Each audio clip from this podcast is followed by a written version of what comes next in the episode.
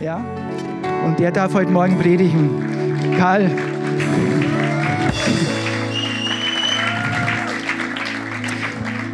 Ich freue mich schon, was du uns zu sagen hast. Ich glaube, das geht in unserer Reihe um Reihe Ehe äh, um den letzten, die letzte Predigt. Die letzte ist die beste. Karl. danke, danke, Thomas. Ähm, oh ja, das brauche ich heute. Das brauche ich heute, denn wir haben viel Stoff. Heute geht es ein bisschen schneller. Ich habe auch der Übersetzung schon angedroht, ich werde schneller sprechen als sonst, auch wenn ich die Geschwindigkeit vom Mike nicht erreiche. Die Predigt zerfällt äußerlich auch in zwei Teile und es wird eure und meine Aufgabe sein, diese beiden Teile dann auch wieder zusammenzubinden als Einheit. Mike und Kai haben in der letzten Zeit öfters gesagt, wenn es um Ehe geht, heiraten wir eigentlich einen Fremden. Und das begründen sie damit, dass der Mensch, den wir heiraten, so im Lauf der Zeit durch Veränderung der Situationen äh, sich auch ändert und wir etwas Neues an ihm entdecken, mehr oder minder. Und dass er nicht mehr unbedingt der ist in der Zeit unserer Verliebtheit und in der Zeit, als wir vorm Altar standen. Füge ich jetzt dem hinzu, wenn wir jemand heiraten, dann ist es so, dass wir ihm, bei ihm erst nach der, Ding, nach der Hochzeit Dinge bemerken, die uns vorher verborgen waren, die wir nicht sehen konnten oder nicht sehen wollten, weil wir eine rosarote Brille hatten oder die wir auch nicht sehen sollten, von ihm aus gesehen. Dinge, die im Bereich liegen von Charakterschwächen, von Verletzungen, von Festlegungen und die uns fremd sind, weil wir sie vorher nicht gesehen haben. Dabei ist es eigentlich auch ganz normal, dass wir in der Zeit der Verliebtheit des Werbens äh, nicht unbedingt alles das rauslassen, was negativ ist. Also ich weiß genau bei meinen, bei den ersten Dates, die ich mit meiner Frau hatte, da habe ich ihr nicht gesagt, dass ich nachtragend bin, dass ich richtend bin, dass ich zynisch und rechthaberisch sein kann. Nein, ich war sehr nett und ich war freundlich und ich war großzügig und ich war tolerant, rücksichtsvoll. Ich war auch sehr demütig. Ich habe nämlich gesagt, dass ich nicht perfekt bin, aber bereit bin zum Lernen und mich zu ändern. Äh, demütig war das nicht, aber es hat gewirkt. Und ich verstehe bis heute nicht, warum meine Frau damals gesagt hat, als ich dich kennenlernte, hat sie sich gewundert, warum sie sich in einen so arroganten Menschen verlieben kann. In Wahrheit sind wir eine Mischung von allem. Wir sind eine Mischung aus Charakterstärken und Charakterschwächen. Wir haben positive Seiten und wir haben negative Seiten, die wir allerdings zu verbergen suchen, die, die wir auch verdrängen. Bestenfalls sind wir uns ihrer gar nicht bewusst. Aber andere sehen das und erleben das. Und am ehesten erlebt es unser Ehepartner, der sieht das. Im Umgang mit solchen versteckten Schwächen hat die Ehe gegenüber anderen Beziehungen einen gravierenden Nachteil. Wenn sie so in einer Beziehung auftauchen, in Nicht-Ehe-Beziehungen sind meine Schwächen, wenn sie auftauchen, vielleicht eine kleine Macke, so würde ich es sehen. Ihr würdet sagen, naja, der ist nicht ganz sauber, der Bursche. Und wenn sich das die Sache steigert, dann kann man eine solche Beziehung außerhalb der Ehe etwas auf Distanz halten oder man beendet sie. Das geht halt in der Ehe leider nicht. Da muss man durchhalten, da muss man dranbleiben, da kann man nicht so schnell davonlaufen.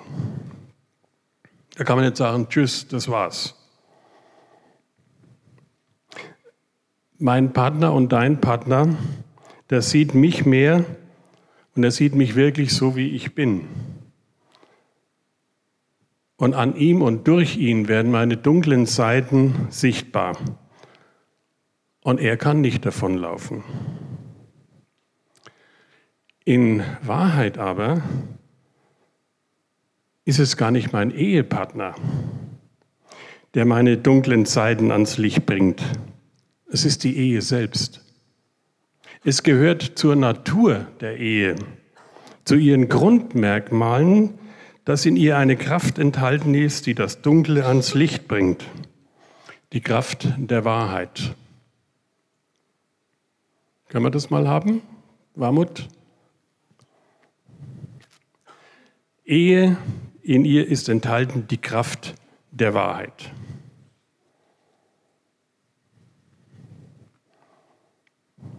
Sie bringt das Dunkle ans Licht und sie zeigt uns, wer wir sind. Und das ist unabhängig vom Partner. Die Frage ist, ob dich das ermutigt oder entmutigt. Denn eigentlich sollte es uns ermutigen. Viele entmutigt es. Es sollte uns aber ermutigen, dass das in der Natur der Ehe liegt, dass das also von Gott in die Ehe hineingelegt hat. Es sollte uns ermutigen, dass Gott uns einen Partner an die Seite stellt, dem wir das Recht geben, vielleicht auch nur ihm, uns aus Schwächen und den damit verbundenen Gefangenschaften zu befreien. Wisst ihr, wir, manchmal wenden wir so viel Kraft und Energie und List und Tücke und Lüge auf, um Dinge in uns zu verbergen, die der andere nicht sehen darf. Aber je mehr wir solche Lügen und Wesenszüge und Schwächen in uns verbergen, Je mehr wir solche Masken tragen, desto mehr bestimmen sie uns, desto mehr Kraft brauchen wir. Und die Kraft der Wahrheit in der Ehe hilft uns, diese Masken abzulegen, nicht mehr das zu spielen, was wir nicht sind. Sie zeigt uns, wer wir sind und das zuzulassen und dieses Recht unserem Partner einzuräumen, quasi wie ein Katalysator zu wirken, um diese Kraft wirken zu lassen, zu zeigen, wer wir sind, das ist der erste Schritt und der wichtigste Schritt zur Änderung und zur Heilung und zu Wachstum und zur Freiheit.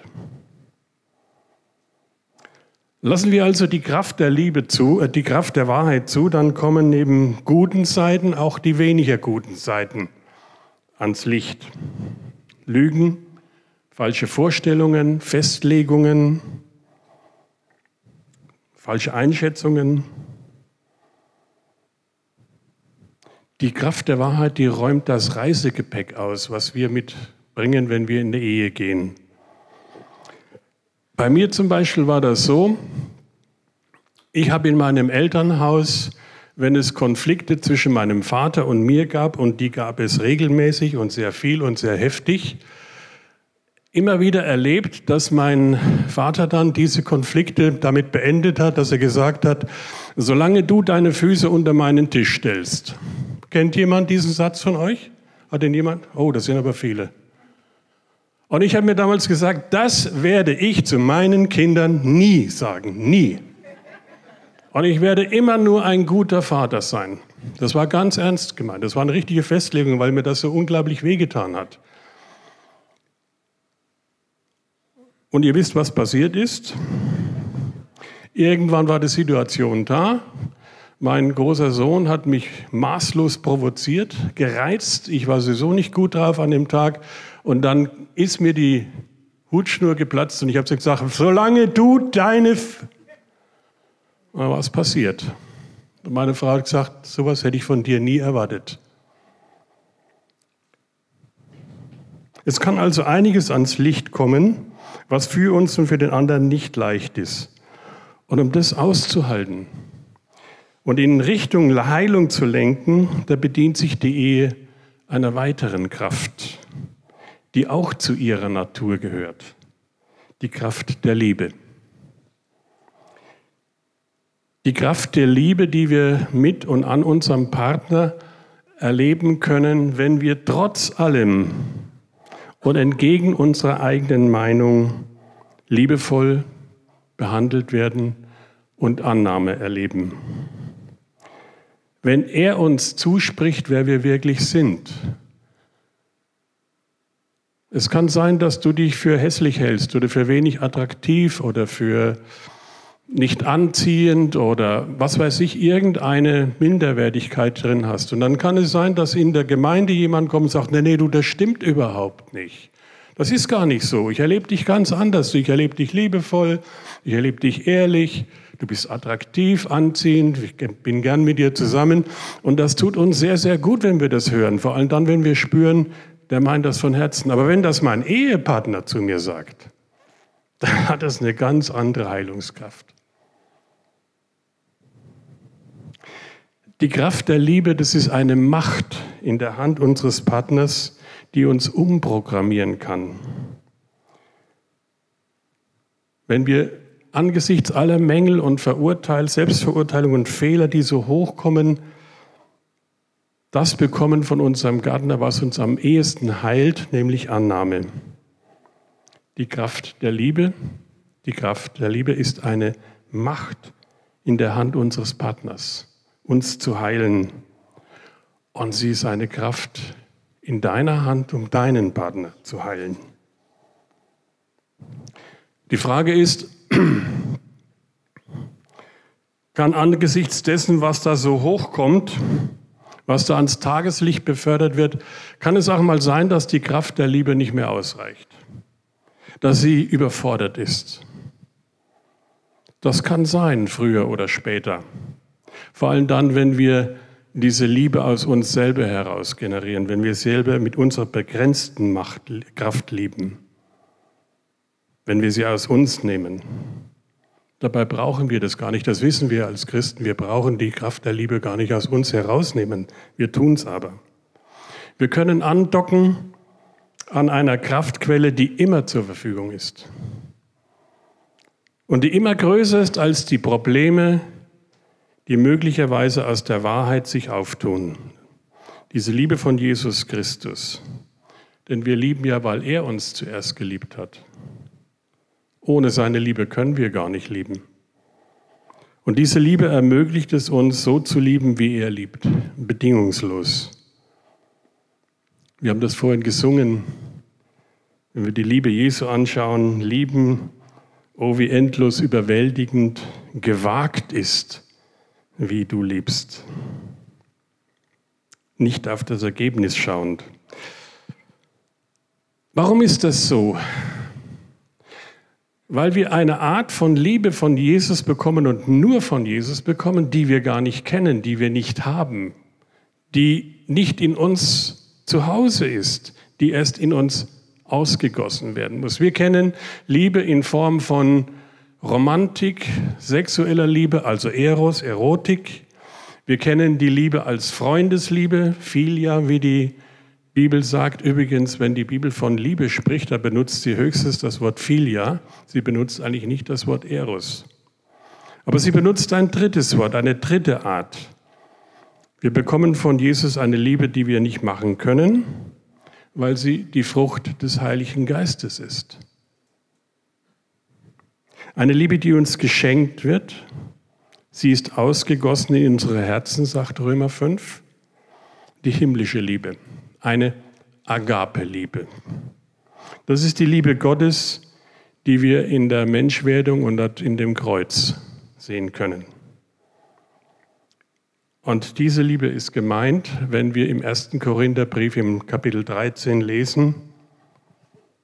Die Liebe ist geduldig. Die Liebe ist freundlich. Sie kennt keinen Neid, sie spielt sich nicht auf, sie ist nicht eingebildet, sie verhält sich nicht taktlos, sie sucht nicht den eigenen Vorteil, sie verliert nicht die Beherrschung. Sie trägt keinem etwas nach. Sie freut sich nicht, wenn Unrecht geschieht, aber die Wahrheit, aber wo die Wahrheit siegt, freut sie sich mit. Alles erträgt sie, in jeder Lage glaubt sie, Immer hofft sie, allem hält sie stand. Die Liebe vergeht niemals.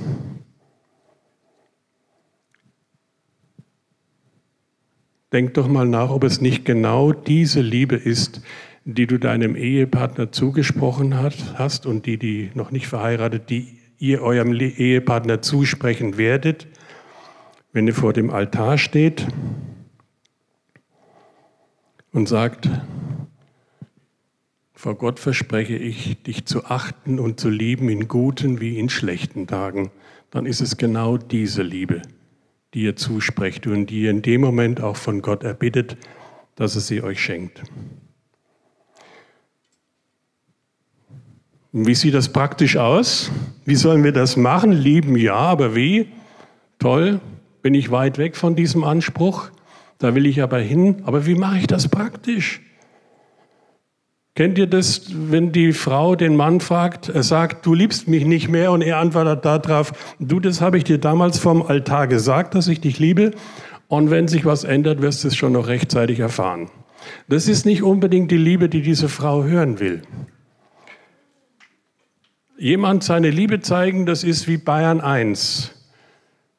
Bayern 1 sendet auf einer bestimmten Frequenz und wenn du diese Frequenz eingestellt hast, dann empfängst du auch dann kriegst du diese Dauerlächler richtig mit und weißt dann endlich nach der 28. Wiederholung, dass es die beste Musik für Bayern ist.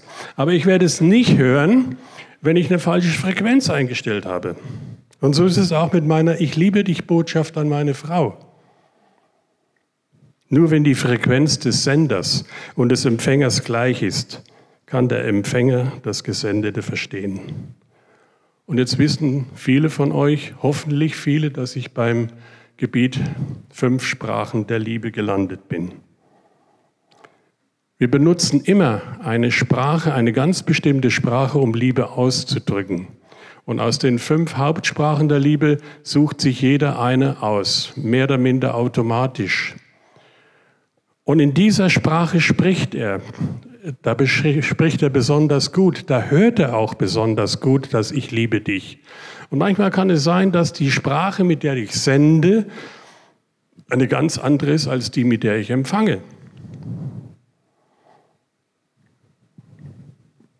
Spricht dein Ehepartner dieselbe Liebessprache wie du, dann ist es kein Problem, dieses Ich liebe dich zu transportieren und zu hören. Ist es aber eine Fremdsprache für ihn, dann kannst du noch so oft senden, Sie wartet und wartet auf die Ich liebe Botschaft in der ihr eigenen Sprache. Aber sie hört nichts. Spätfolge, der Satz, du liebst mich nicht oder liebst mich nicht mehr. Und ich denke, spinne ich denn? Was ich da alles investiere und dann kommt das zurück? Jetzt reicht's mir langsam.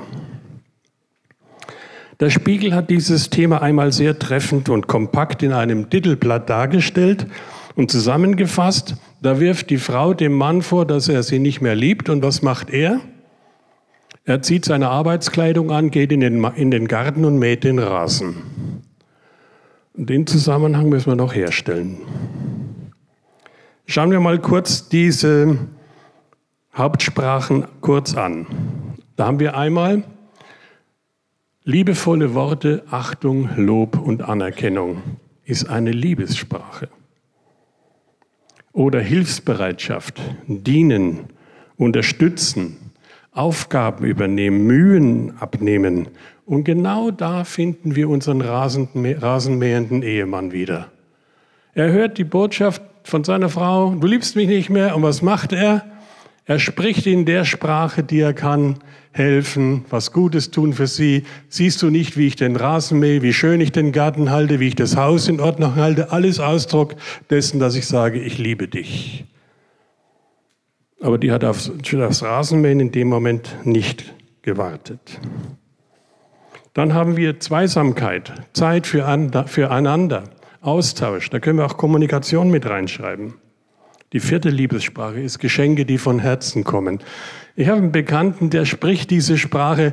Also sowas habt ihr noch gar nicht gesehen. Wenn der ein Geschenk geben kann und er sucht die Möglichkeiten, ein Geschenk zu geben, dann strahlt der vorher. Dann weißt du genau, jetzt kriegst du was. Der kann das gar nicht anders. Der kann keine überraschenden Geschenke machen. Äh, das ist wie bei einem, der schlechte Witze erzählt, weil er die Pointe immer am Anfang bringt. Und die fünfte Liebessprache ist Berührung und Zärtlichkeit. Das ist übrigens die Sprache, die ich am ehesten spreche, wenn ich jemand sagen will, ich liebe dich. Zärtlichkeit und Berührung. Und das suche ich mir gar nicht aus. Ich merke gar nicht, dass ich jetzt überlegen muss, wie sage ich meiner Frau, ich liebe dich oder meinen Kindern. Ich tue das einfach, ohne Nachdenken. Das kommt ganz automatisch. Aber dass mir jemand sagen will, ich liebe dich, das verstehe ich am besten in der Sprache 1. Mit liebevollen Worten, Achtung, Lob und Anerkennung. Das ist meine Empfangssprache. Geschenke machen auf mir keinen großen Eindruck, auf mich keinen großen Eindruck. Ich freue mich drüber, ich mag es, das ist ganz klar, aber dass ich da drin höre, ich liebe dich, nee, eigentlich nicht. Kannst du mir noch so viel schenken? Meine Frau spricht eine andere Liebessprache, die spricht die Sprache der Zweisamkeit.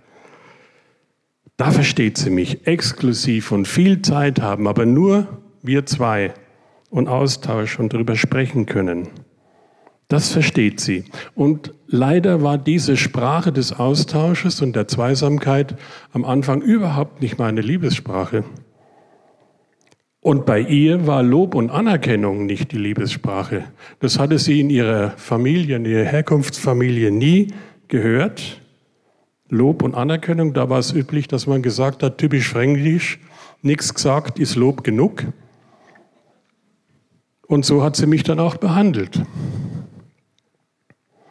Ich erinnere mich an ein Eheseminar. Da kam ein Ehepaar eines Abends dann zu mir zum Gespräch, zum Sechs-Augen-Gespräch. Und sie haben mir gesagt, sie waren 20 Jahre verheiratet, und haben mir gesagt, dass sie dieses Thema sehr, sehr berührt hat. Und dass sie das Gefühl hätten, dass der andere irgendwie doch gesagt hat, ich liebe dich, aber sie haben es nicht gehört. Und ich fragte sie, ob sie jetzt wüssten, welches denn die Liebessprache des anderen sei. Und sie haben das verneint. Und plötzlich liefen dem Mann die Tränen aus den Augen. Und er sagte, meine Frau hat mich nie gelobt. Sie hat nie gesagt, dass ich was gut gemacht habe und dass ich was richtig gemacht hatte.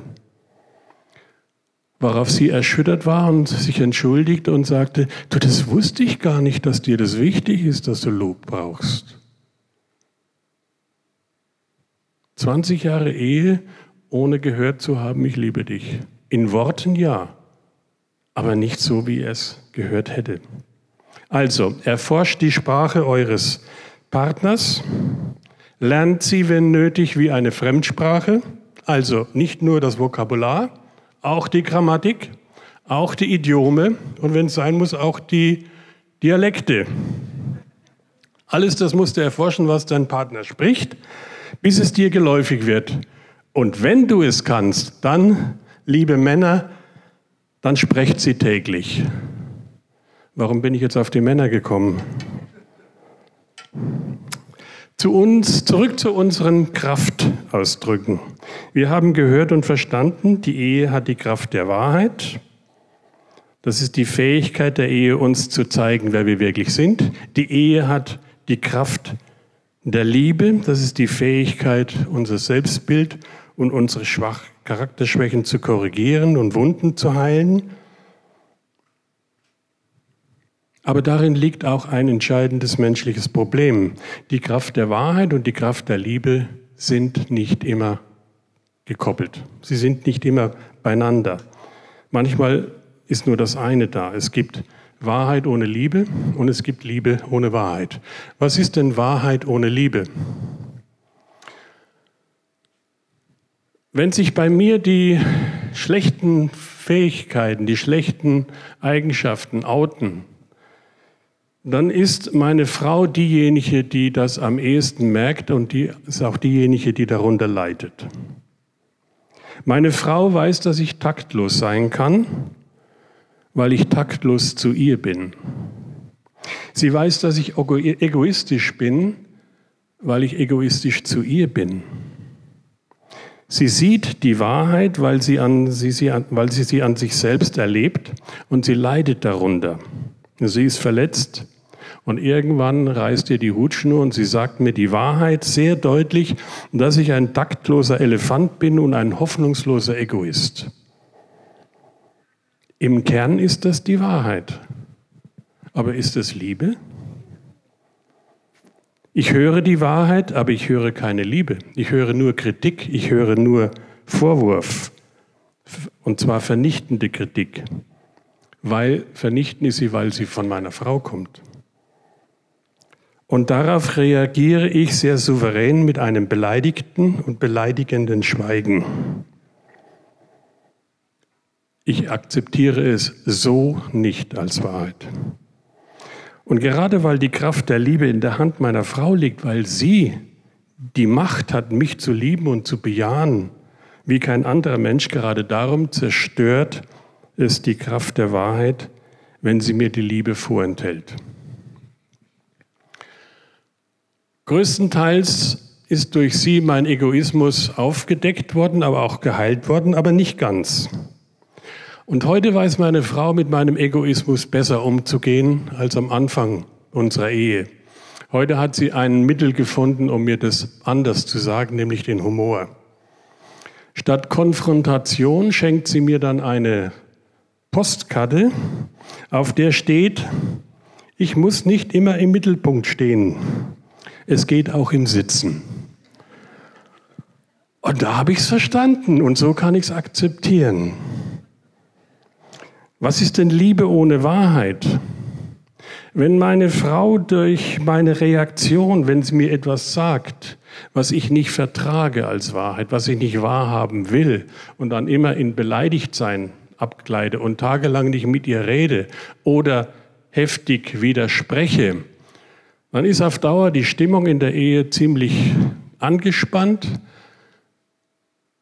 Ich komme nach Hause und erwarte schon so wie ein Cowboy, wenn ich jetzt, dann, dann komme ich nach Hause und werfe mir erst den Hut durch die Tür und schaue, ob es macht. So ist dann die Stimmung. Und wenn das so ist, dann schwenkt meine Frau um. Und dann sagt sie, dann hat es gar keinen Zweck, ihm die Wahrheit zu sagen. Dann spreche ich nur noch gut mit ihm. Dann ist wenigstens die Stimmung gut. Und dann ist die Harmonie da. Dann reagiert er nicht mit Beleidigtsein und Kaderstimmung und Streit. Sie sagt dann nur noch das Positive. Aber sie sagt mir nicht mehr, wer ich bin. Wie enttäuscht sie eigentlich von mir ist und was sie wirklich denkt. Sie sagt nur noch Gutes. Das ist die Kraft der Liebe, aber ohne Wahrheit. Das bringt mich nicht weiter, das bringt uns nicht weiter, das belässt mich in meinen Fehlern und Schwächen. Es gibt Wahrheit ohne Liebe und es gibt Liebe ohne Wahrheit. Das ist ein weites Feld menschlicher Verhaltensweisen. Oft bei uns war das auch sehr stark aus den Herkunftsfamilien so geprägt. Die Streitkultur meiner Herkunftsfamilie war, Sag das deutlich, kräftig, möglichst laut, dass keine Fragen drüber ist, was du gemeint hast. Also ich habe dort gelernt, die Wahrheit sehr stark, sehr konfrontierend zu sagen, unverblümt. Und meine Frau hat gelernt in ihrer Herkunftsfamilie, man spricht immer nur das Gute, immer nur das Gute, immer nur das Positive, immer nur das Gute, immer nur das Positive, keine Kritik, keine Korrektur. Das wäre anmaßend und unhöflich. Um Liebe und Wahrheit zusammenzubringen und zusammenzuhalten, brauchen wir also noch eine dritte Kraft. Und das ist die Kraft der Gnade. Wieder eine Kraft, die wir nicht aus uns machen, sondern die uns geschenkt wird. Die Kraft, die sich dadurch ausdrückt, durch Vergebung, durch stetige Vergebung und durch Annahme, durch stetige Annahme. Das ist die Kraft, die Gnade, die wir empfangen haben von Jesus Christus, die wir erleben in seiner Vergebung und seiner Annahme. Und diese Gnade können und sollen wir einsetzen als Kraft in unserer Ehe. Liebe und Gnade, wir empfangen beides im überreichen Maß, um es für uns zu behalten Nein, um es weiterzugeben. Und wenn dir die Liebe zu deinem Partner ausgeht und wenn die Kraft der Gnade, der Annahme und Vergebung ausgibt, ausgeht, dann bitte doch Jesus, dass er das auffüllt. Und er wird was Folgendes tun. Das hat er versprochen. In 2. Korinther 9, Vers 8. Ich lese das mal nach der neuen Genfer Übersetzung. Er, Gott hat die Macht, euch mit all seiner Gnade zu überschütten, damit ihr in jeder Hinsicht und zu jeder Zeit alles habt, was ihr zum Leben braucht. Und damit ihr sogar noch auf die verschiedenste Weise Gutes tun könnt. Wir werden mit Liebe und mit Gnade von Gott überschüttet. Aber wir empfinden das manchmal nicht so. Ich weiß gar nicht, woran das liegt Da gibt es einen Gott, der für uns ans Kreuz geht und der uns mit Liebe und Gnade überschüttet, mit Vergebung überschüttet, nie aufhört darin. Und wir fühlen uns manchmal leer in Liebe und leer und unfähig zu vergeben und Gnade walten zu lassen gegenüber anderen. Warum das ist? Mach doch mal ein Experiment. Wir beten ja öfters, dass wir den Herrn fragen, gib uns die Augen, mit denen du den anderen siehst. Ja? Und wenn dir dein Ehepartner in der Zeit fürchterlich auf den Keks geht und du eigentlich überhaupt keine Perspektive mehr siehst, weil er oder sie so unmöglich ist und dich so schlecht behandelt hat und das jetzt noch soll noch so weitergehen. Ich meine, ich ich halte 46 Jahre mit einer einzigen Frau aus. Ne? Das ist eine Perspektive. Dann bitte doch mal jetzt vom Herzen her, zeig mir meine Frau, wie du sie siehst. Und lass das mal auf dich wirken. Und lass das mal auf dich wirken. Und lass dir vom Herrn sagen, ich sehe deine Frau so. Doppelpunkt.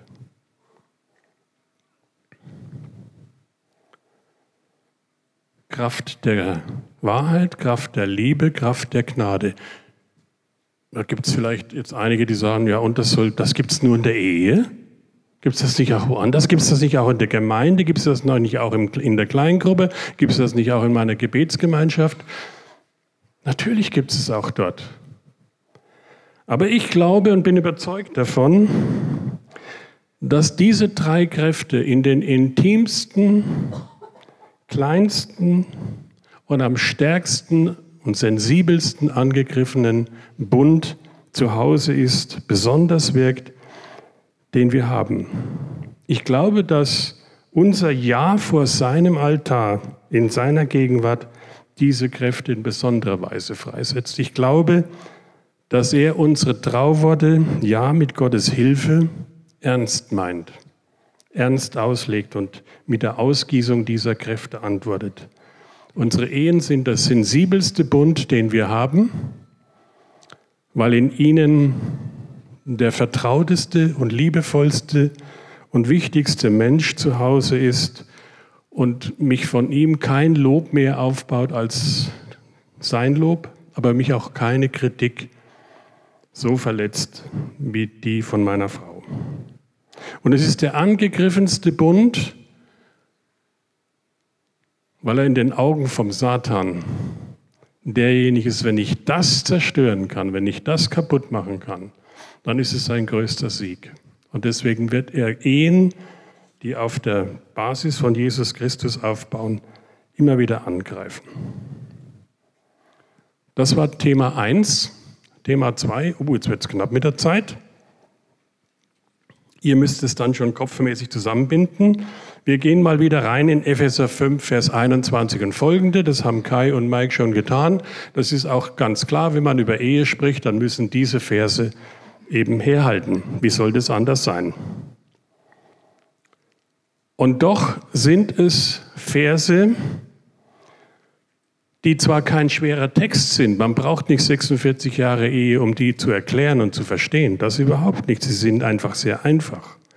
Aber sie haben eine enorme Brisanz dadurch bekommen, dass sie über Jahrhunderte und Jahrtausende verkehrt ausgelegt, verkehrt verstanden und verkehrt eingesetzt worden sind. Die Kirche und besser gesagt die Kirche der Männer hat diese Sätze gebraucht und missbraucht bis zur Diskriminierung und Unterdrückung der Frau in der Ehe, in der Gesellschaft und in der Gemeinde, teilweise bis heute. Was steht da? Wieder nach der Genfer Übersetzung. Ordnet euch einander unter. Tut es aus der Furcht vor Christus. Ihr Frauen ordnet euch euren Männern unter. Ihr zeigt damit, dass ihr euch dem Herrn Christus unterordnet. Denn der Mann ist das Haupt der Frau, genauso wie Christus das Haupt der Gemeinde ist. Er, der sie errettet hat und zu seinem Leib gemacht hat. Und so wie die Gemeinde sich Christus unterordnet, so sollen sich die Frauen ihren Männern in allem unterordnen. Da gibt es viele Verdrehungsmöglichkeiten. Da gibt es viele Missbrauchsmöglichkeiten. Da wird mit Ausrufezeichen und Komma und Fragezeichen gearbeitet, wo in dem Originaltext keine Interpunktionen sind. Und besonders missbräuchlich wird übersetzt die Teile, in denen es um die Frage geht, ob die Unterordnung sich auf ihre Männer bezieht oder auf alle Männer. Und es geht um die Frage, wie oder als sollen sich die Frauen ihren Männern unterordnen? Als dem Herrn oder wie dem Herrn? Und dann ist da noch die Sache mit dem Haupt. Der Mann ist das Haupt der Frau. Wie ist Haupt gemeint? Ist das Chef, Ursprung, Herrscher, Gebieter, Gelenk oder Lenker? Und wie weit ist dieser Text historisch zu verstehen? Da steckt auch eine historische Komponente drin, gerade in den Briefen, die Paulus an die nicht an die Heidenchristen-Gemeinden schreibt, wie in Ephesus, wo es gnostische Lehre gab und die sagt, die Frau war vor dem Mann zuerst da. Nein, nein, sagt er, nee, der Mann war zuerst da, der Mann ist das Haupt. Ein bisschen näher kommen wir, wenn wir gerade den Vers 23 mal in einer Übersetzung nehmen, in der Hoffnung für alle. Denn wie Christus als Haupt für seine Gemeinde verantwortlich ist, die er erlöst und zu seinem Eigentum gemacht hat, so ist auch der Mann für seine Frau verantwortlich. Da wird dieses Wort Haupt schon in einer anderen Dimension verstanden. Und nimmt man alle Möglichkeiten der Fehlauslegung zusammen, dann steht am Ende, Männer hört zu, Ihr Frauen, der Mann hat zu gebieten und ihr habt euch unterzuordnen. Basta. Und wenn du meinst, dieser Satz ist konstruiert, nee, der ist nicht konstruiert, den kannst du wörtlich nachlesen bei einem Theologen aus dem 19. Jahrhundert, der heißt auch noch sinnvollerweise Haupt. Und den kannst du nachlesen bis heute in der Wuppertaler Studienbibel, wo er wortwörtlich und unverändert so drin steht. Der Mann hat zu gebieten und die Frau hat sich unterzuordnen. Und nichts davon steht hier.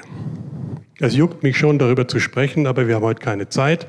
Vielleicht machen wir mal eine eigene Bibelarbeit drüber, vielleicht machen wir mal eine eigene Kleingruppe über Epheser 5.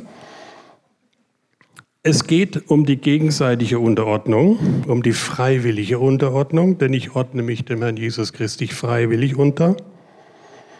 Die Frau unterstellt sich freiwillig der Verantwortung und der Leitung des Mannes, der sie liebt und für sie hingegeben ist, der sich wie Christus, der sich wie sie Christus unterordnet und ihr Gutes tut.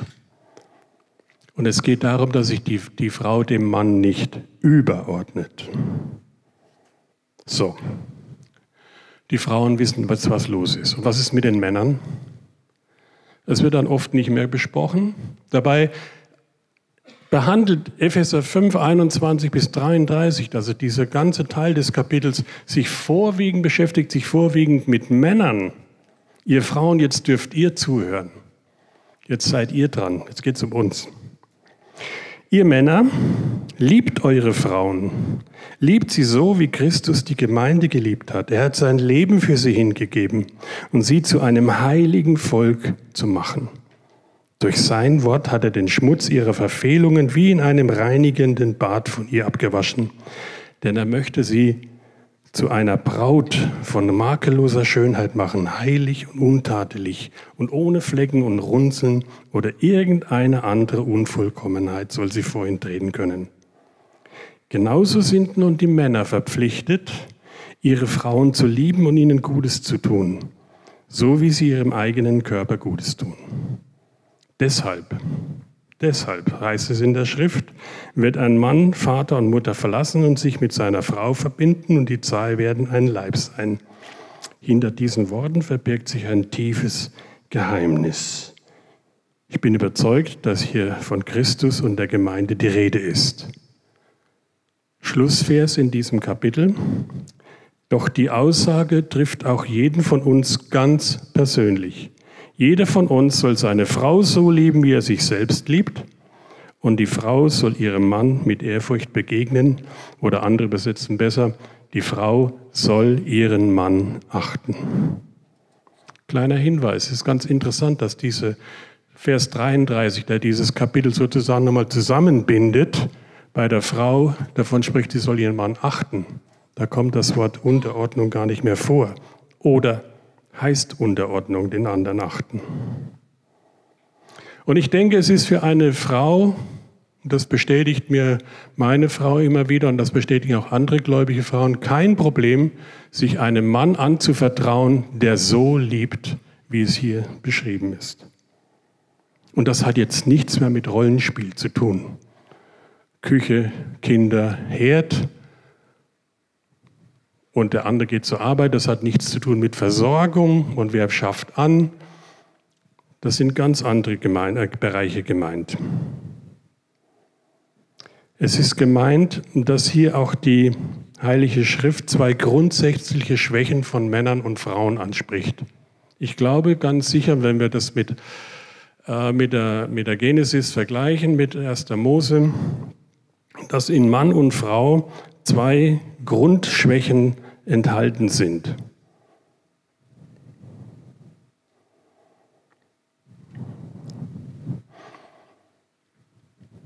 Die Heilige Schrift sagt uns, du sollst deinen Nächsten lieben wie dich selbst.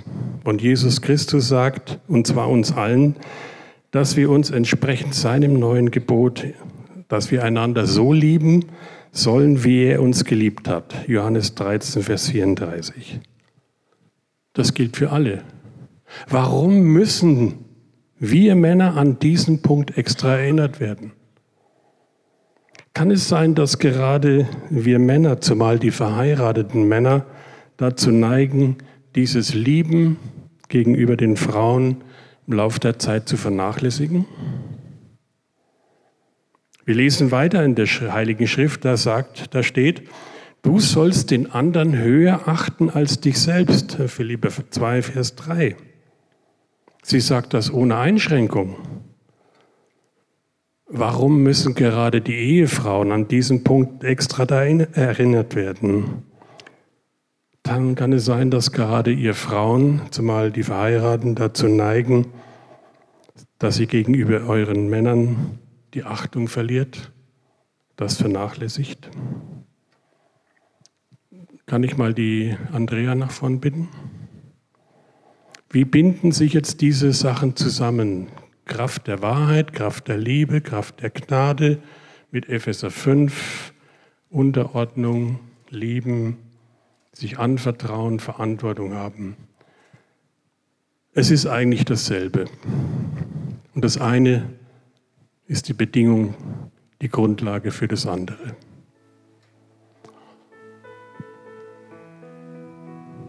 Und in der Vorbereitung für, diesen, für diese Predigt da habe ich immer wieder gefragt, Herr, was ist dran? Was aus dem ist für uns dran? Was aus dem ist vielleicht hier für unsere Gemeinde oder einige von euch dran? Oder für mich? Für mich war sehr viel dran.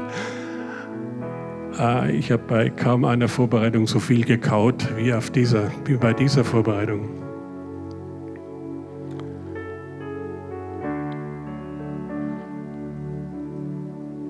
Kann es Männer geben, die darunter leiden, dass Sie das Gefühl haben, Sie werden von Ihren Frauen nicht geachtet, dass die Schwächen vorgezogen werden, dass Kritik oder Nörgelei für unsere Ohren zu, zu häufig ist, dass da nicht mehr das Fundament aufgebaut wird an Liebe, um die Wahrheit zu vertragen? Kann es sein, dass in deiner Ehe das Problem ist für, als Frau, dass du nicht das Gefühl hast, dein Mann tut alles für dich. Dass er dich so liebt, dass er sich letztlich für dich kreuzigen lässt. Ist dieses Fundament noch da oder ist dieses Fundament verloren gegangen? Vertragen wir, wenn uns unser Ehepartner die Wahrheit sagt? Oder und sagen, danke, dass du das tust. Du darfst es, von dir will ich das. Oder sagen wir, ich kann es nicht mehr hören.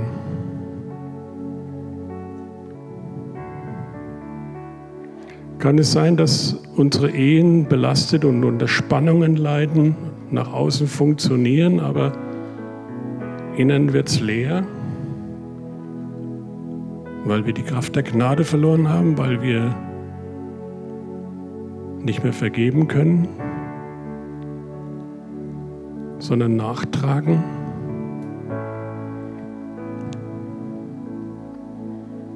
Ehen sind was Wunderbares. Und die jungen Leute, diese Predigt soll euch nicht davon abhalten, sondern soll euch Mut machen. Es gibt, wenn Wahrheit, Liebe und Gnade da sind, gibt es kein besseres, keine bessere Beziehung als die Ehe.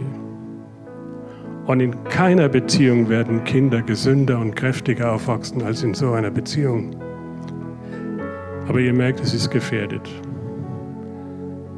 Und vielleicht könnt ihr mal aufstehen dazu, weil ich euch ein paar Fragen stellen will.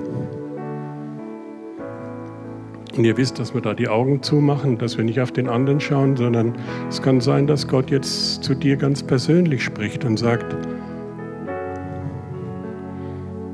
wer von euch muss neu anfangen, seinen Mann trotz aller seiner Schwächen und Fehler zu achten?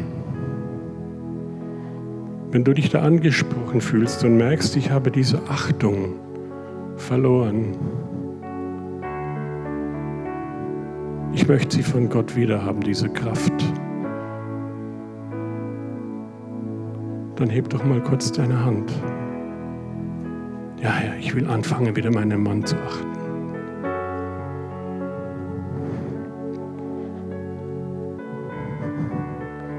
Und wenn ein Mann hier ist, der sagt, ich tue mir so schwer, meine Frau zu lieben, weil ich so wenig Gegenliebe habe. Ich wage es nicht mehr, sie zu lieben, weil ich enttäuscht worden bin. Aber ich möchte diese Kraft haben, diese Agape-Liebe, die keine Bedingungen stellt. Das ist die Liebe, die meinen Partner verändert. Und wenn du diese Liebe wieder haben willst von Gott, dass er sie dir wieder schenkt, dann heb doch mal deine Hand und sag, ja Herr, gib mir Liebe zu meiner Frau, so wie du sie liebst. Bedingungslos.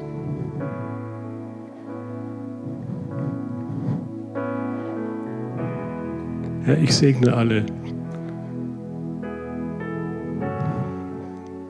die sich gemeldet haben. Und ich segne alle, die in deinem Namen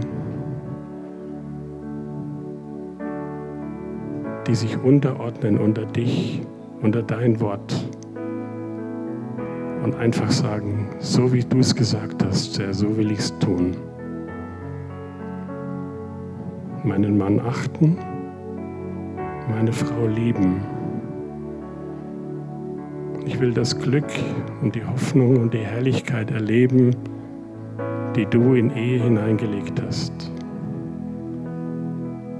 Segne euch damit, dass Gott euch in diesem Wunsch begleitet und dass er diesen Wunsch in eurem Herzen gehört hat und bereit ist, ab jetzt, ab diesem Moment eure Ehe zu segnen, zu heiligen.